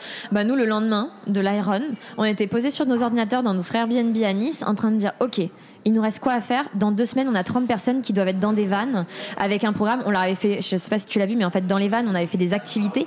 On avait imprimé des fiches avec des ordres de mission qui étaient cachetées avec des seaux euh, en Vous avez cire. poussé le détail, mais On a euh, ca- très j'ai loin. passé ouais. deux heures et demie à cacheter des petits seaux en cire les bornés. Je me suis haï, je me suis brûlé les doigts six fois. Enfin, une vraie démarche entrepreneuriale dans, dans le projet Clairement. que vous êtes en train de décrire et moi je découvre ça avec. mais euh, c'est des idées bêtes. C'est-à-dire que je me suis haï d'avoir eu cette idée du seau et de me cramer les doigts pendant deux heures et demie. J'ai- J'ai envoyé des messages à ma en fait, disant, quand mais qu'est-ce que idée, mais tu vas jusqu'au bout, c'est ça Mais oui, mais dis-moi non la prochaine fois. Genre, dis-moi de pas le faire, s'il te plaît. Mais on l'a fait. Et c'est vrai que la récup habituelle que les gens ont, nous, en fait, on était en mode projet à la sortie de ça. Et on est sorti, mais je pense, euh, exploser de l'étape du tour. Et, et parce que la semaine, qui était une semaine de vacances pour tout le monde, parce que c'était clairement euh, le Club Med pour euh, tous les participants de l'étape avec nous, nous, c'était encore une semaine de Bah, boulot. et en vrai. fait, quand les gens disaient, mais attends, t'enchaînes l'étape du tour avec l'Ironman, ça va pas être trop dur. Franchement, j'y pense pas. Je pense plus à la logistique des 30 personnes. Là, ça, ça me fait vachement plus peur que Et, l'étape. euh, et, et l'Ironman, vous en avez profité de- de- d'être d'être finisher, de, de le terminer ou pendant l'Ironman, vous étiez dans les projets des bornés et dire tiens, est-ce que j'ai pensé à ci, est-ce que j'ai pensé à ça, il faut que je note ça. Donc je m'arrête et je prends une note sur mon téléphone pour repartir. Alors, petit aparté, moi, j'ai pas terminé. Je- J'ai fait un DNF. Enfin, je suis tombée dans les pommes au 15e kilomètre. Enfin, quand il restait 15 km. Petit aparté. Après, je pense que ça nous a pas empêché d'en profiter parce que dès l'instant où on est arrivé à Nice, on s'est mis un peu, je pense, dans notre bulle. On- nos proches étaient là pour nous, etc. Et on a réussi à s'isoler juste pendant cet instant précis. Donc, ça, c'était important pour nous. On a réussi. Personnellement, moi, j'y ai pas pensé pendant que je faisais mon épreuve. Pour une fois, c'était ton truc égoïste à toi. Tu l'as quand même. Tu l'as quand même préparé pendant plusieurs mois. Tu as fait énormément de sacrifices pour ça, parce que j'étais, je pense, tout à fait consciente de la vie qu'on avait menée pendant les six derniers mois, que ce soit professionnellement comme sportivement. La plupart des gens te disent qu'un Ironman, c'est une expérience de folie et que, en fait, tu fais des sacrifices de fou Constance ta nous l'avait expliqué merveilleusement bien d'ailleurs. Ouais, c'est ça. Et quand tu vois ça, plus tous les sacrifices qu'on a dû faire pour les bornés, en fait, t'as juste envie de dire, ok, c'est mon moment égoïste. Et personnellement, je l'ai vu comme ça. Et on avait beaucoup de copines qui étaient présentes euh, sur l'Iron qui le faisaient. On a eu une chance folle, c'est qu'on était plusieurs à avoir choisi cet Ironman. Et moi, mon objectif, c'était de les croiser. C'est-à-dire que je suis partie avec l'une d'entre elles à la natation, personnellement. Je l'ai re-recroisée sur le vélo, j'en ai re-recroisé une autre, parce que, enfin, on était tout à peu près à des niveaux équivalents. Donc, ben, on se doublait, on se redoublait. Enfin, et en fonction de qui papotait, parce que moi, perso, le vélo, je l'ai fait en papotant. je me suis fait plaisir. Et, euh, et sur la course à pied, je savais qu'il fallait que j'aille lui taper les fesses. D'ailleurs, je lui ai tapé les fesses 200 mètres après, tombée dans les pommes. Je pense que c'est de ma faute. Mais En vrai, c'est une tradition, ce truc-là, entre nous euh, sur course. Et elle n'y voyait absolument rien de. Ok Mais non, non, c'est une tradition. Mais oui, c'est c'est peut-être euh, en y repensant. C'est ma faute, désolée. Non, mais t'étais là pour toi et t'étais là pour les autres. C'est-à-dire que moi, je sais que par exemple, ben, on m'a dit, euh, tu sais, c'est des boucles à Nice. Et au début de ma deuxième boucle, première boucle, je demande comment va Vanessa, parce qu'il bah, y avait nos, proches. Donc moi, j'étais, hey, Vanessa, elle va comment Elle va au top. Donc première boucle, je fais, ok, très bien, elle va au top, cool. Deuxième boucle, je repasse. Mon père qui me fait, non, elle va pas bien. Je fais, ok, elle a combien de mètres 300. Je fais, ok, je vais la chercher. Donc j'accélère comme une grosse tocarde sur mon marathon. c'est juste le, truc, le dernier truc à faire, mais parce que je voulais la toper pour voir si ça allait vraiment pas bien. Et finalement, en fait, elle a poker face de l'espace parce que, enfin, j'ai pas eu la sensation qu'elle allait tomber dans les pommes 200 mètres plus loin, donc euh, je m'en suis pas rendu compte. Mais ce moment, c'était plus genre, on va vivre ce moment sportif à deux, plus que euh, le projet Les Bornés qui te tourne en tête. Enfin, ça, ça me passait même pas. Ouais, vous, vous êtes mis dans une bulle pour, euh, pour ce projet-là. Et je pense qu'on en avait besoin. Parce qu'on savait ce qui arrivait derrière. c'est ce que j'allais dire. Parce que derrière, tout de suite, comme tu l'as dit, le lendemain matin, vous êtes sur vos ordi et, vous êtes concentré sur l'étape du tour. L'étape du tour, donc 30 personnes, c'est ça? Comment ça s'est passé pour ces 30-là ils sont arrivés un mercredi matin à Boulogne-Billancourt. Euh, déjà, ils sont arrivés la veille. Euh, ils ont déposé leur vélo la veille au soir. On leur avait donné un horaire pour venir déposer les vannes que nous, on avait pré-récupéré dans l'après-midi avec la team conducteur qu'on avait montée, parce qu'on avait des binômes de conducteurs par van. Combien de personnes au total ça représente Donc 30 participants Tu as, 5 vannes et euh, donc 10 conducteurs. D'accord. 30 participants au total, donc 20 personnes qui ne conduisent pas. Et le lendemain matin, c'était rendez-vous à 7 7h, 7h, 7h30 Non, 6h30. on avait été méchants, je crois. C'est ça, hein Je crois, ouais, ouais, c'est ça. Et euh, ils avaient rendez-vous donc dans, dans, mon appartement où euh, ils arrivaient et on leur remettait un package euh, de bienvenue. Dans le package, bah, on avait plusieurs choses. Alors, on avait un t-shirt, très important le t-shirt parce qu'on a galéré à le faire faire, avec le petit prénom brodé et notre, notre baseline, parce qu'on a vraiment créé un slogan, c'était Borné braque l'étape qu'ils avaient tous dans le, dans le dos. Je ne sais pas si tu l'as vu sur, sur l'étape. Euh, on avait euh, des petites euh, gourmandises, donc cookies, etc. Tout vegan, des boissons. et on avait quoi d'autre? Et il y avait les futures enveloppes de leur mission qui étaient remises par Van, où en gros ils avaient des missions et ils s'affrontaient pour faire passer les 7 heures de trajet. On s'est dit ça va être extrêmement long. Bah, ils devaient s'affronter et euh, chaque van gagnait des points à la fin de chaque mission et, et, on faisait un vote sur les réseaux sociaux et la communauté devait choisir quelle van allait gagner. Enfin, essayer de deviner quelle van allait gagner. Donc ça c'était le début. Et ensuite, bah, on descend tous ensemble, on arrive, on leur fait la surprise du lieu. Donc eux, ils, vident les vannes pendant que nous, on fait l'état des lieux, où on colle des petites étiquettes avec leurs prénoms sur les chambres pour qu'ils puissent savoir dans quelle chambre ils sont pour pas se perdre au début parce que c'est grand. Donc chaque, chaque chambre avait son petit prénom, enfin c'est deux petits prénoms parce qu'ils étaient en duo par chambre, ils partageaient quand même. Mais chaque chambre avait sa salle de bain, il y avait pire quand même comme condition. Euh, et on les fait euh, rentrer dans l'espace et là ils découvrent ce qu'on leur a réservé. là c'est l'effet waouh quoi. Bah, t'as une piscine, un hammam, une salle de sport, euh, t'as un héliport, t'as un potager, t'as une pièce à vivre qui fait 230 mètres carrés, deux terrasses. Euh, donc là, j'imagine que l'ambiance doit être euh, extraordinaire. On Électrique, parce que tout le monde est surexcité. là, il va faire bon, l'étape du tour, le lieu est magique, euh, les gens se découvrent, se rencontrent. Et c'était pas fini. C'est pas fini parce qu'en fait finalement le point d'orgue il arrive au moment où donc ça y est tout le monde est un peu redescendu a découvert sa chambre sait où il va être on les réunit tous dans cette immense pièce donc dans le salon et là, enfin, arrive le moment, je pense, un peu clé pour nous parce que c'est l'aboutissement de quelque chose. On avait préparé ces paquets individuels avec les tenues euh, Castelli qu'on avait mis des mois à préparer, avec toutes les dotations qu'on avait travaillé autour, avec les marques. On avait vraiment travaillé une histoire autour de ce package-là. C'est ça y est, tu fais partie de l'équipe Les Bornés, euh, c'est parti, t'y es, quoi. Et là, on leur remet en fait leur espèce de. Alors, ça ressemble presque, quand j'y pense, c'est une sorte de sac à linge, mais ça ressemble à une hotte de Père Noël en fait. Euh, Maud avait fait faire le design avec des montagnes, avait marqué les bornes, les braques, l'étape, et dedans, tu avais tout le package, et on leur remet un par un en fait ce sac. Et là vient le moment où ils déballent tous ensemble. Et ils se rendent compte en fait qu'on les a fait marcher, puisqu'on leur avait tous dit ramenez votre maillot les bornés officiels. On n'a pas prévu de tenue, on voulait prévoir une tenue, mais on n'a pas réussi. Euh, ça, a échoué. Donc vraiment venez avec quelque chose et nous on aura quelques maillots en rap s'il y en a qui n'ont pas acheté la tenue pour euh, que vous ayez une, tenue à porter le jour J. Donc ils s'attendaient pas du tout à une dotation Castelli. Et quand ils voient la dotation et la hauteur de la dotation, parce qu'on était équipé des pieds à la tête, c'est-à-dire que c'était assez impressionnant, ils réalisent, je pense, tout le travail qu'on a fait. Et nous c'est le moment où en fait tu peux enfin lâcher les vannes, mmh. tu peux enfin te dire bah, c'est fait. Ça y est, on est sur place. Et là, pour la première fois, Maude verse une larme. Et moi, je suis trop contente. ça y est, c'est bon. Il fallait qu'on en arrive là pour neuf mois pour qu'elle pour qu'elle accouche enfin de ce petit moment.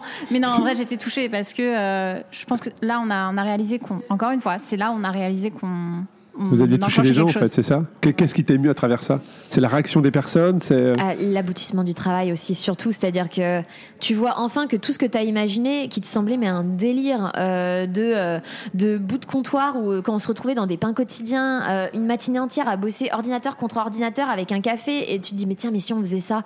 Et qu'en fait, tout ce qui était des idées se, concrétise, et les gens l'ouvrent en fait et le découvrent et se disent mais c'est des malades mentales.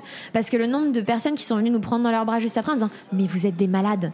Et, c'est là où tu te dis, mais en fait, ce qu'on leur fait vivre, il y en a aucun qui s'y attendait. Ils auraient jamais espéré et osé espérer ça. Et on a réussi à leur offrir un truc où euh, je pense qu'aucune marque ne serait donné la peine de le faire pour eux parce que ils le disent tous. Tous, ils sont pas influenceurs. Mmh. Ils sont pas, c'est pas des grandes personnes sur les réseaux sociaux. Et ce genre de truc, tu le fais à la base que pour des gens qui ont 80 000 followers. Et eux, de 100 followers à 80 000, ils ont tous eu la même, les mêmes avantages. Enfin, il y a eu quelques petites exceptions pour l'équipe influence, mais parce qu'elles avaient, devaient porter d'autres valeurs sur d'autres sujets. Mmh. Mais ils, sont, ils ont été tous dotés de la même façon que tu avais 100 ou 2000 followers. Et on a eu aussi des personnes qui n'ont pas ce niveau de vie habituellement. Et entre autres, une fille qui est venue nous voir en pleurant et en disant Mais ce sera la seule fois de ma vie que j'aurai un niveau de luxe comme ça. Je n'ai pas les moyens de, m'acheter ça et ma famille n'aura jamais les moyens de m'offrir ça. Et elle, pleurait littéralement qu'on lui offre une maison comme ça pendant une semaine. C'est euh, touchant parce que depuis tout à l'heure, depuis le début de l'interview, tu expliques tous ces petits détails. Euh, l'énergie que tu mets dans le détail en fait pour que les gens soient satisfaits quelque part c'est ça? C'est tu, tu, détailles en fait tout ce que tu as fait et c'est vrai qu'effectivement une marque prendrait pas le temps de faire tout ça pour euh, pour des personnes qui vont porter euh, un maillot. Mais depuis le début tu expliques à chaque fois très précisément alors j'ai pensé à cette idée cette idée cette idée et c'est je trouve que la, la, démarche est vraiment euh, il y a une vraie démarche entrepreneuriale donc ma question va être pourquoi en fait? C'est quoi Qu'est-ce qui te qu'est-ce qui te motive à faire tous ces petits détails? Quel est l'objectif? Enfin... L'excellence, je pense. Si on fait les choses, on les fait pas à moitié. C'est-à-dire qu'on est plutôt entêté et plutôt perfectionniste. Et je pense, je nous vois pas comme des filles qui allons dire, ok, bon, on a réservé un Airbnb là. Bof, on sait pas trop non, parce que le moteur, ce que, ce que tu dégages en tout cas, c'est que ton moteur, c'est de faire plaisir. Ouais. C'est de faire plaisir aux gens quelque part qui vous suivent et qui, qui suivent un petit peu le mouvement que vous avez lancé à travers les bornés. en fait, on veut pas de l'égoïsme. C'est ce qu'on s'était dit avec Vanessa. En fait, quand on a commencé à prendre de la notoriété, que les gens ont entendu parler du projet Les Bornés, on s'est énormément fait contacter et entre autres, les gens voulaient nous offrir beaucoup de choses, à elles comme à moi. Et ça tu veux dire les marques, les marques Des marques, ouais, beaucoup d'avantages. Et c'est vrai qu'on a une chance folle, c'est qu'on roule sur un vélo qui nous est prêté. C'est un luxe de choisir les marques. Non, mais c'est génial. Sauf que on s'est tout de suite fait cette réflexion et je me souviens, on a eu une conversation quasiment immédiatement de ça doit pas être que pour notre gueule. Il faut absolument que ça soit redistribué sur la communauté par n'importe quel moyen. Et je me souviens à chaque fois, parce que j'étais plutôt en charge de la partie partenariat, à chaque fois qu'une marque venait me voir en me disant je veux vous offrir ça, ouais, ok, mais vous offrez quoi à ma communauté? Et c'était toujours ça la deuxième réponse juste derrière. Et c'était pas. C'est bien beau qu'on se fasse rincer avec Vanessa et qu'on ait plein de cadeaux et plein d'avantages et qu'on paye rien. Ok, génial, super. Mais qu'est-ce qu'ils vont apporter nous aux personnes qui font que les bornés marchent mm. Parce que si ça fonctionne, c'est parce qu'il y a ces personnes qui le portent au quotidien et qui, en plus de ça, n'attendent rien en retour à part un ride le week-end. Mm, Donc il faut leur trouver quelque chose. Et ces gens-là nous ont cru. C'est con, mais il y a six mois avant le départ, quand on les a contactés en disant Ça te dit de faire l'étape du tour avec nous? Et qu'on a dit bah tu mets 350 euros sur la table mais on sait pas trop ce qu'on va t'offrir en face mais on va te loger et t'emmener. T'inquiète pas. Euh, ils nous ont fait confiance aveuglément et ça nous a mis je pense une forme de pression et on s'est dit mais on peut pas les décevoir et voire même faire encore plus c'est qu'on va les scotcher. C'est à dire qu'en fait les personnes elles vont se dire mais 350 euros c'est même pas le niveau de dotation qu'ils ont eu. Ils ont eu pour plus de 450 euros de dotation Castelli. Juste Castelli donc en fait, ne serait-ce que ce qu'ils ont payé, ça paye pas la tenue. Et on voulait qu'ils se rendent compte que, ok, ils ont peut-être cru en nous à un moment où, enfin, on n'était personne ni rien. Comme Castelli, c'est la même chose. Ils ont cru en nous à un moment où on n'était personne ni rien, mais on va pas les lâcher et on va aller jusqu'au bout. Et c'est la même chose qu'on fait maintenant avec ce partenaire qu'on a pour trois ans et avec qui, en fait, on leur a dit, mais même si on se fait démarcher, ça va être vous parce que vous avez cru au moment où on était oui, personne. Oui, il faut, être reconnaissant euh, aux gens qui vous ont fait confiance dès le départ, comme tu l'as dit, alors que vous, enfin, c'était un début, c'était le début de l'histoire. Et ce qui nous drive au quotidien, ce qui fait qu'on est dans le détail, qu'on agit peut-être différemment d'une marque qui organiserait ce type d'événement, c'est que je pense qu'on donne à nos personnes qui nous suivent un espoir, c'est-à-dire l'espoir de se dire demain je prends le départ de l'étape du tour et je vais au bout. Et en fait, juste de voir ça dans leurs yeux, de se dire, moi je me souviens, on a une borneuse qui s'appelle Naomi, de la voir sur le départ parce que j'étais avec elle et elle avait la rage de vaincre, elle avait envie d'y aller. C'est le plus beau cadeau qu'on puisse avoir parce que je sais que je me suis déchirée pendant neuf mois avec Maud pour ça, pour me dire ok, on l'a emmenée là et maintenant euh, c'est elle face, euh, face aux montagnes et, euh, et je sais qu'elle va y arriver parce qu'elle a la rage. Combien de personnes sur les 30 ont terminé? Eh ben, c'est le problème, justement. On n'a pas tout le monde qui a terminé. Entre autres, parce qu'on avait beaucoup de débutants, première étape. Et ils étaient beaucoup en SAS 15. Et je sais pas si tu as entendu parler de la polémique cette année, mais ils avaient la voiture balée aux fesses. Et euh, tu faisais une pause pipi ou un changement de roue. Et alors là, c'était terminé. Tu avais la voiture qui limite, euh, tu avais le timer derrière toi. Quoi. Et ce qui a été assez compliqué pour ces SAS personnes. 15, c'est très très loin. C'est très très loin. et, euh, et, on a bah, la fameuse Naomi qui n'a pas terminé, a une moyenne de 15 de moyenne au moment où elle se fait arrêter. 15 de moyenne, normalement, tu termines l'étape du tour quand tu penses au principe que tu as quand même beaucoup de dénivelé à grimper. Donc, on avait cette forme un peu de dégoût et d'ailleurs il y a une petite parenthèse assez intéressante à raconter sur ça qui fait qui représente je pense l'essence même du projet Les Bornés. Vanessa faisait euh, on avait en fait on s'était répartis euh, chacune enfin il y avait des teams. des sous-groupes OK. Avec toujours une personne qui est sûre de terminer une personne qui va être accompagnée par cette personne sûre de terminer Vanessa a été avec euh, une jeune femme qui s'appelle Justine. Vanessa fait partie des personnes qui ont dû s'arrêter parce que Justine s'est fait rattraper par la voiture balai Vanessa est restée avec elle. Moi, j'étais avec Constance, la fameuse. Euh, et euh, notre objectif, c'était toujours la même chose. On emmène la personne sur la ligne d'arrivée. Et moi, Constance, la pauvre, je pense qu'elle m'a haï à la fin parce que je lui ai hurlé dessus sur les 15 derniers kilomètres. J'ai fini à faune. J'ai pas eu mal aux jambes à la fin de l'épreuve, j'étais à faune. C'est débile. Et donc j'étais en haut au moment où on, a l'équipe et on apprend qu'il y a des DNF. Moi j'étais sur mon téléphone sur la moitié de l'épreuve et j'apprenais les DNF au fur et à mesure. Et ça me mettait une pression folle parce que je savais Constance, ça va terminer. C'est impossible que je l'emmène pas là-haut. Donc je, ne les lâchais pas. J'avais une équipe en fait après qui s'était agglutinée de quatre personnes autour de moi. Donc je les, je boostais, je leur filais des gels. J'étais en mode maman euh, version 2000.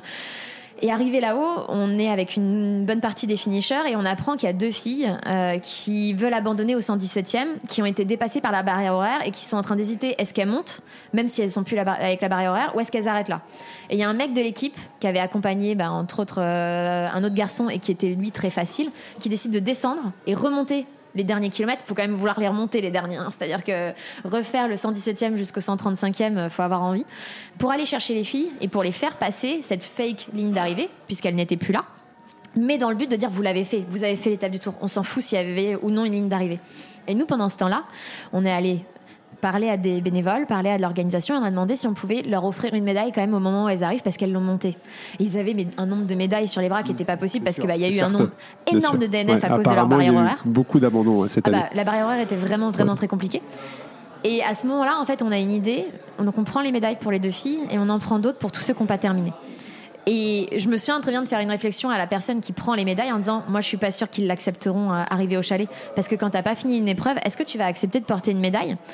Donc déjà, nous, on attend les deux filles qui remontent, on leur remet les médailles, pleurent. De toute façon, la séquence est sur, le, sur la vidéo et on le voit tout à fait qu'il y a vraiment un gros esprit de cohésion et d'émotion. Je mettrai le lien de la vidéo dans, le, dans les notes du podcast. Ouais, elle a, elle a un petit côté euh, émotion assez fort.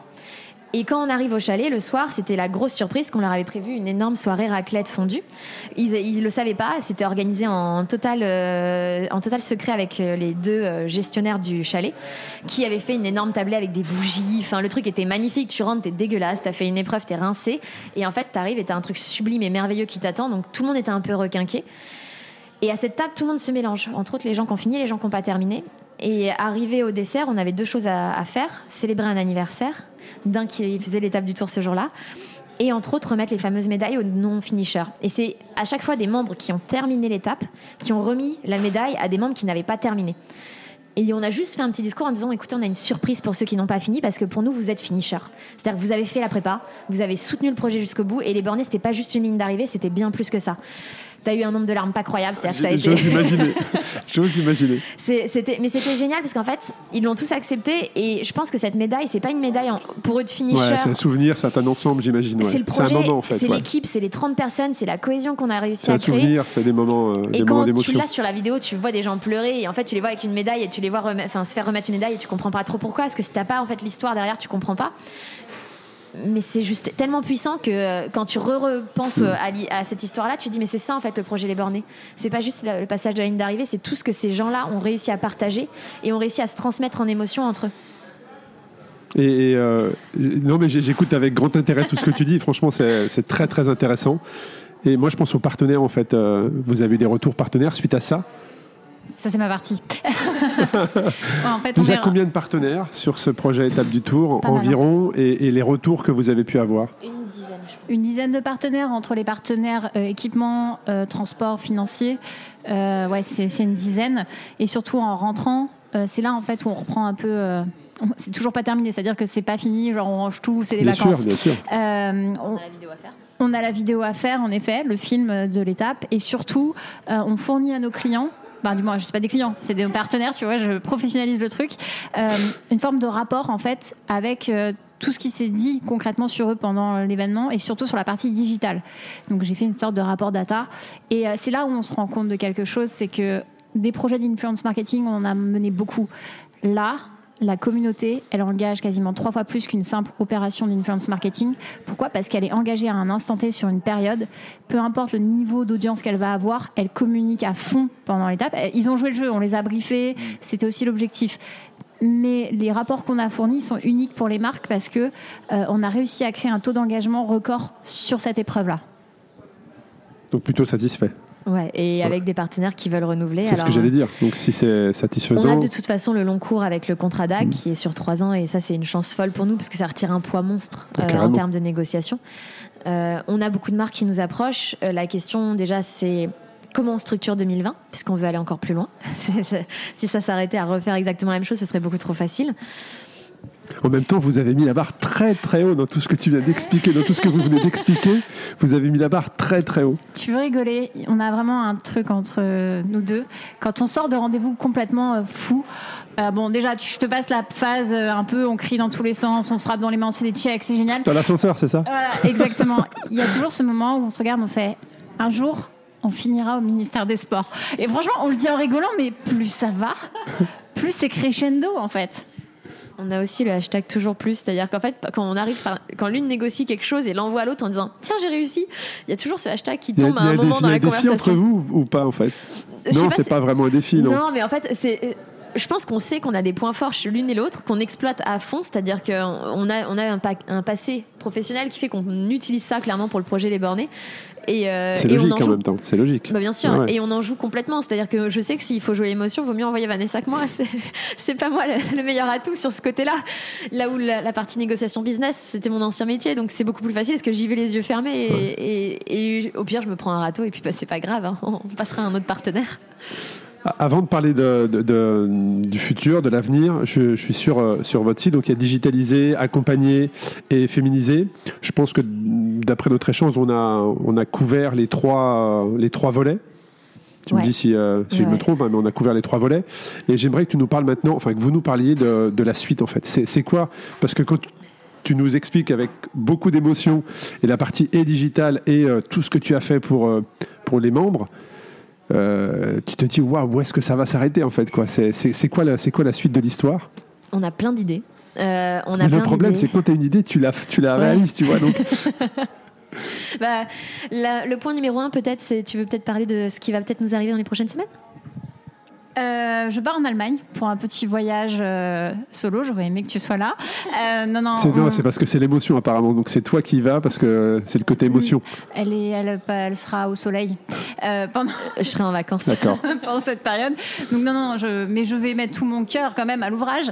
Euh, non, non, je vais représenter en fait le projet Les Bornés parce qu'on a eu la chance d'être repéré par une marque, euh, par Adidas, qui nous a proposé potentiellement d'incuber le projet Les Bornés à Station F. Donc c'est l'incubateur Adidas s'appelle Plateforme A. Et on est dans la dernière phase de, euh, de sélection. Et la dernière phase, c'est d'aller pitcher les Bornés en Allemagne au siège d'Adidas. c'est génial Devant l'ensemble des dirigeants. Donc Vanessa va représenter les bornés devant les plus grosses têtes d'affiches d'Adidas Monde. Je vais essayer de les faire pleurer. Non, ok, de les faire rire. et, et quand tu reçois cet appel enfin quand l'une de vous reçoit cet appel tu raccroches tu t'es dit waouh il y, a- il y a deux ans on avait on n'était même pas inscrit à l'étape du tour Euh, on n'a même pas eu l'idée et là aujourd'hui euh, on est contacté et derrière ça peut juste exploser même si l'avenir certainement va être très très beau pour vous qui est Adidas ou pas mais Ouais. là c'est un accélérateur énorme en fait Bah, en fait, c'est un contact déjà par LinkedIn d'une personne avec qui j'ai bossé dans un de mes anciens métiers, donc je comprenais pas du tout au début le rapprochement entre les deux. Ça s'enchaîne avec un entretien, parce que Vanessa, euh, je savais même pas en fait pourquoi ils voulaient me rencontrer. C'est, elle, m'a un peu écrit en mode, on a des projets chez Adidas, euh, ça serait bien qu'on en parle, est-ce que ça peut être co- commun avec les bornés Donc moi, je l'ai rencontré sans Vanessa au tout début parce que je me suis dit, bah, c'est une ancienne connaissance, on va voir ce qu'elle me raconte. Je sors du, rendez-vous, j'appelle Vanessa, je fais, attends là, il se passe un truc un peu, euh, un peu fou. Elle est en train de me proposer un truc euh, assez dingue. Et euh, s'ensuit en fait plusieurs processus d'entretien. Et c'est là où tu réalises que ce que tu as mené comme communication, tout ce que tu as fait, en fait, c'est porteur parce qu'il y a des marques à ce niveau-là, qui est quand même un niveau international, qui s'intéressent à toi. Mais 2020 va pas s'arrêter que à ce sujet-là. En 2020, on a plein d'autres projets. On a des projets d'étendre aussi au triathlon parce qu'on se rend compte que cyclisme et triathlon, c'est très corrélé. Nos euh, membres sont en grande partie des triathlètes, des anciens coureurs aussi pour beaucoup, donc qui ont utilisé le cyclisme comme sport complémentaire. Donc on sait qu'il y a une carte à jouer sur ça, qu'à l'Ironman, on était 9% de femmes. Donc en gros, c'est euh, same same entre les deux, il y a un vrai problème de féminisation. Donc on sait qu'on a cet axe-là qu'on va essayer de travailler. On sait pas, on a, on a quelques idées en tête, on va pas tout révéler parce que sinon c'est la communauté serait plus qu'au courant. Mais on, on a quelques idées de courses, Toujours un peu de surprise. Toujours beaucoup de surprises. C'est, euh, il y a 2020, étape du tour, on sait pas encore comment on l'aborde. Ça va être encore un gros chantier, je pense.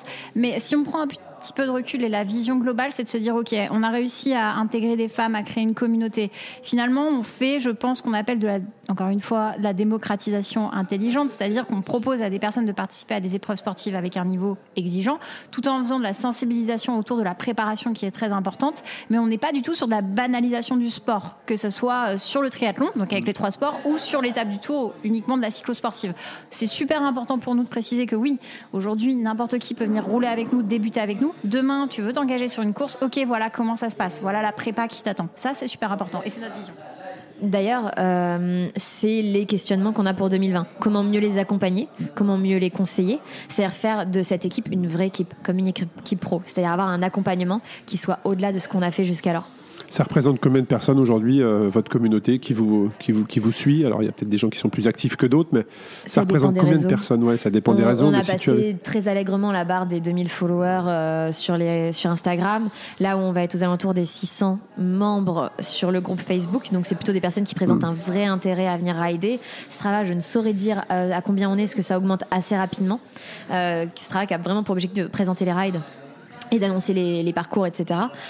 Mais c'est exponentiel en fait, c'est c'est le, le- à la fois le, le côté positif et le côté assez euh, flippant. C'est que tu vois le projet grandir très vite et euh, en même temps tu essayes de suivre. Ouais, parce que dans tout ce que tu décris, dans tout ce que tu expliques, ça va quelquefois plus vite que ce que, que, ce que vous l'aviez imaginé en fait. Pour te donner un exemple, on a quand même une proposition d'ambassadorship euh, à Casablanca. Donc euh, là, on part quand même très loin et euh, on s'attendait pas du tout à ça. En fait, on sait pas où est-ce qu'elle est la limite pour les bornés. Vous pensez à l'international? Bien sûr, bien sûr, parce que la, la France n'est pas le seul pays où il y a un problème de féminisation du sport. Donc, à quel moment, en fait, comment on va réussir à, à enclencher ce projet pour qu'il soit international, qu'on ait une communication qui soit pas uniquement axée Paris? Donc déjà, on a commencé avec l'ouverture des villes. L'international va être une des raisons. Comment est-ce qu'on va faire en sorte que les bornés ce soit pas uniquement des rides, que ça soit potentiellement des conférences, des talks, des choses qui font de la sensibilisation sur le terrain? Est-ce que on- demain il faudrait qu'on travaille aussi sur la sensibilisation des jeunes? Parce que bah, les jeunes femmes, toutes les appréhensions qu'on a nous en tant qu'adultes, elles viennent de notre adolescence. Euh, Il faut savoir que la plupart des femmes arrêtent le sport à 14 ans, entre 14 et 16 ans, parce qu'elles sont pas bien dans leur corps et que les structures les accueillent pas correctement.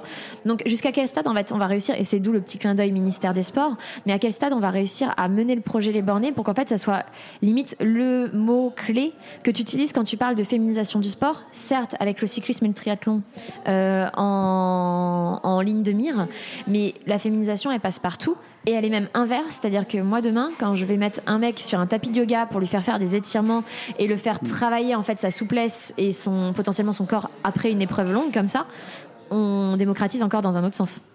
Non, je suis en totalement en phase avec toi. C'est super intéressant. Et comment tu vois les bornés dans 5 ans? C'est marrant, on nous a beaucoup posé cette question ces derniers temps. Ce qu'on sait- moi, Ça ce va que tellement je... vite, ça va tellement vite Ouais. que comment crois- vous imaginez les bornés euh, Bon, on rachète Adidas, non? C'est pas ça le concept S'ils nous entendent à ce moment-là, moi, j'aurais déjà fait euh, la présentation. Ok, c'est bon, tout va bien. non, dans, dans 5 ans, bon, bah, alors, du coup, il y a les JO qui arrivent. On est pas mal.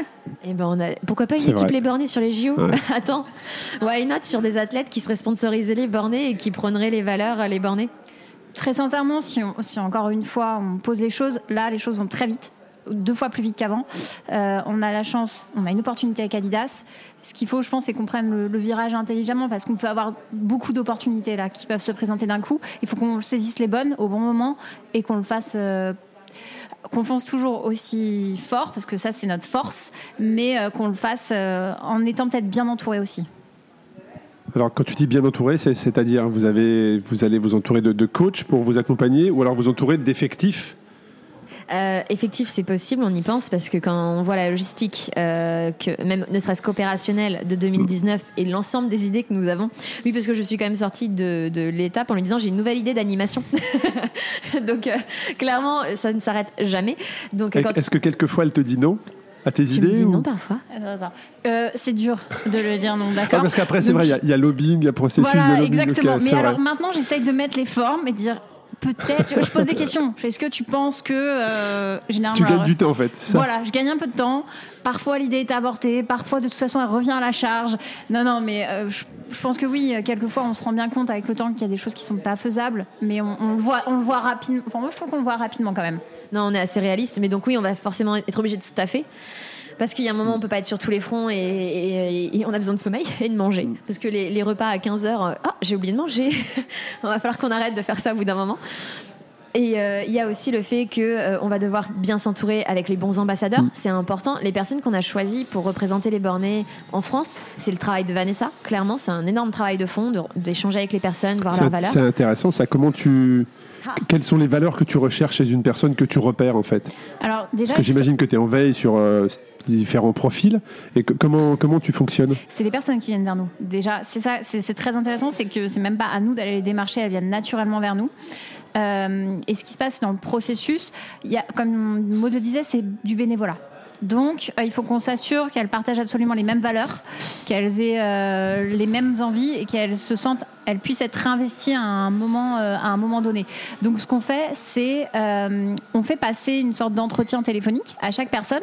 Et c'est pas un entretien genre alors quel est ton passé sportif? C'est plus parle-moi de toi, ton rapport au vélo, comment tu pratiques, avec qui?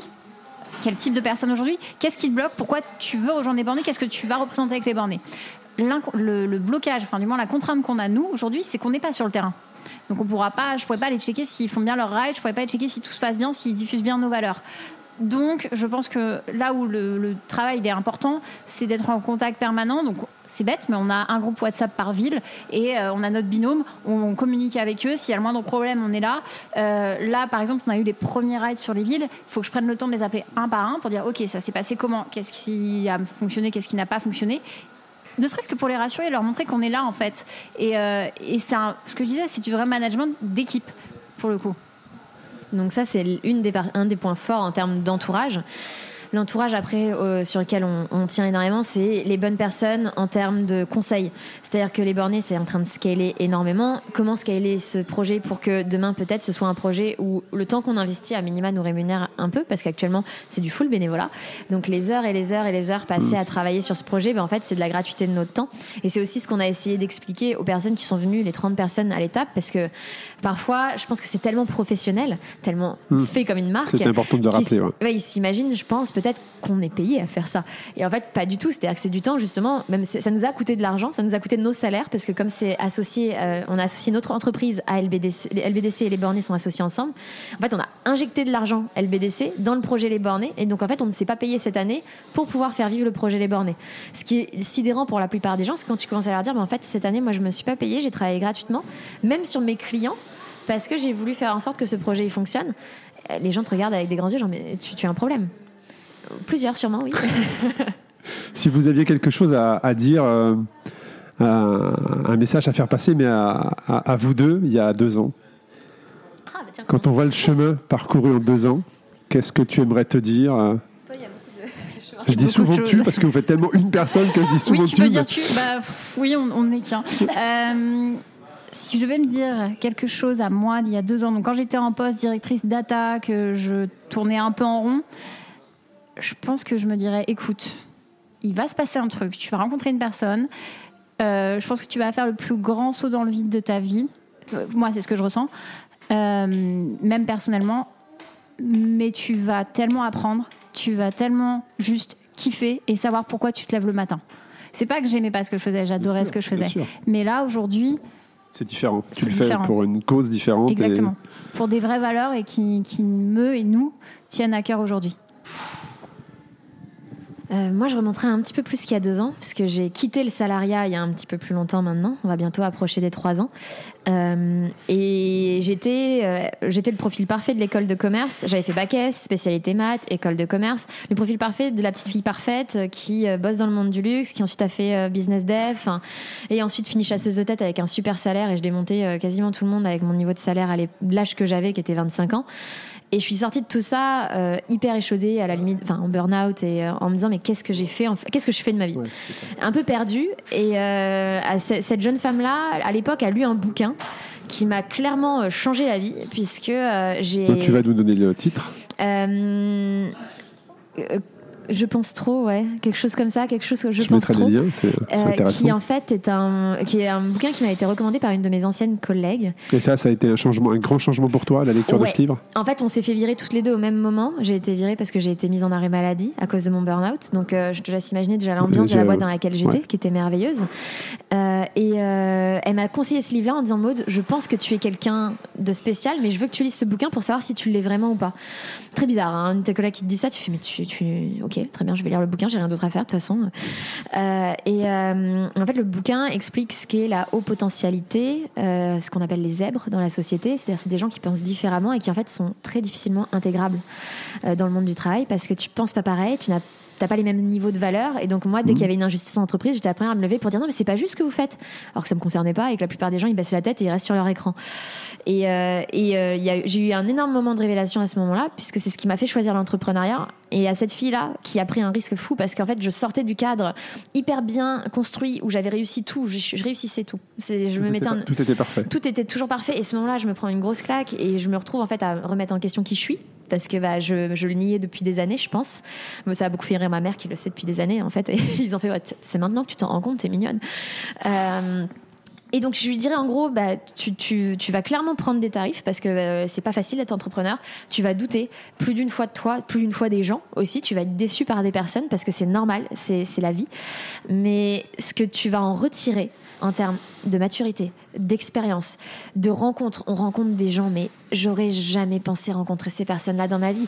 Et des personnes hyper inspirantes qui ont des carrières de folie où tu, tu as des paillettes dans les yeux en disant Mais qu'est-ce que je fais là? Pourquoi moi?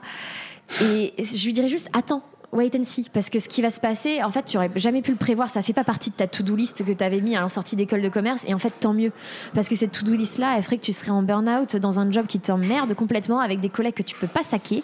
Mais juste, tu gagnes un super bon salaire. Oh, merveilleux. Donc, ce serait plutôt genre wait and see.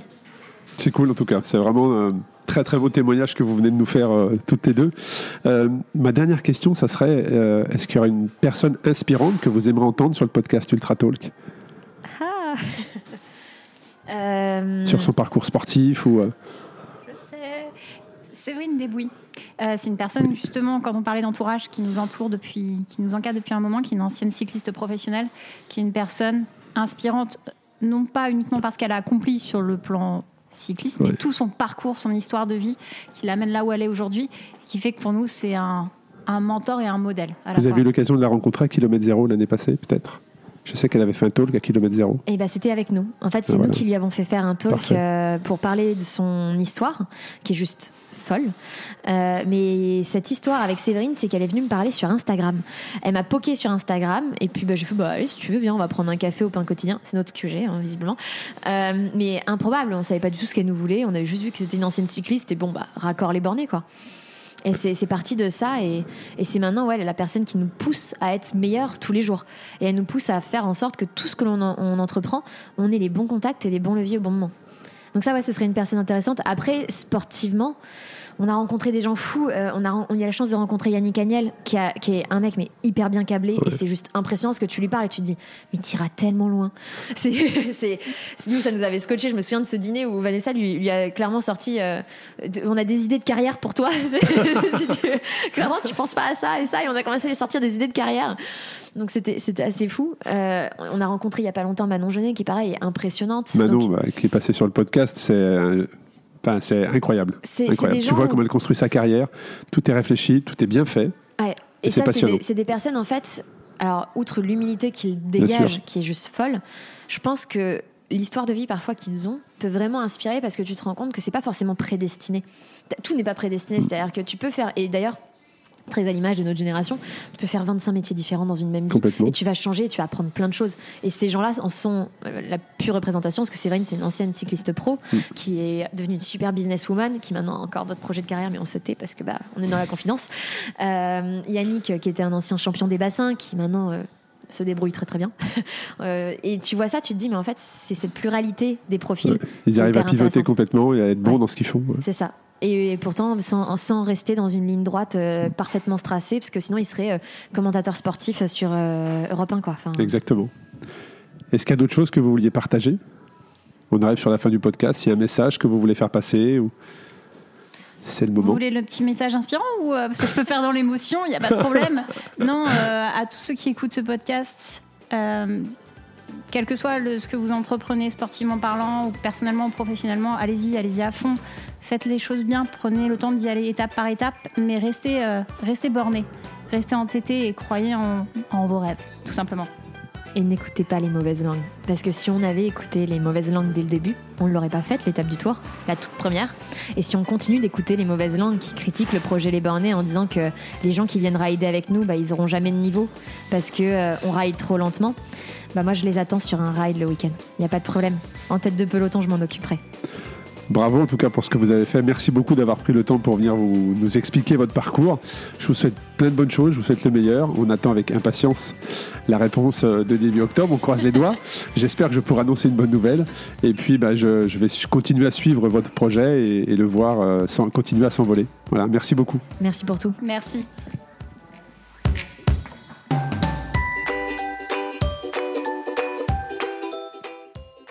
J'espère que cet épisode vous a plu. Avant de vous quitter, je vous rappelle que les liens qui permettent de suivre mon invité se trouvent dans les notes de l'épisode. Vous pouvez ainsi le remercier, l'encourager ou juste lui laisser un message. Cela va lui faire le plus grand plaisir, j'en suis certain. Merci de votre fidélité et à très bientôt pour un prochain épisode du podcast Ultra Talk.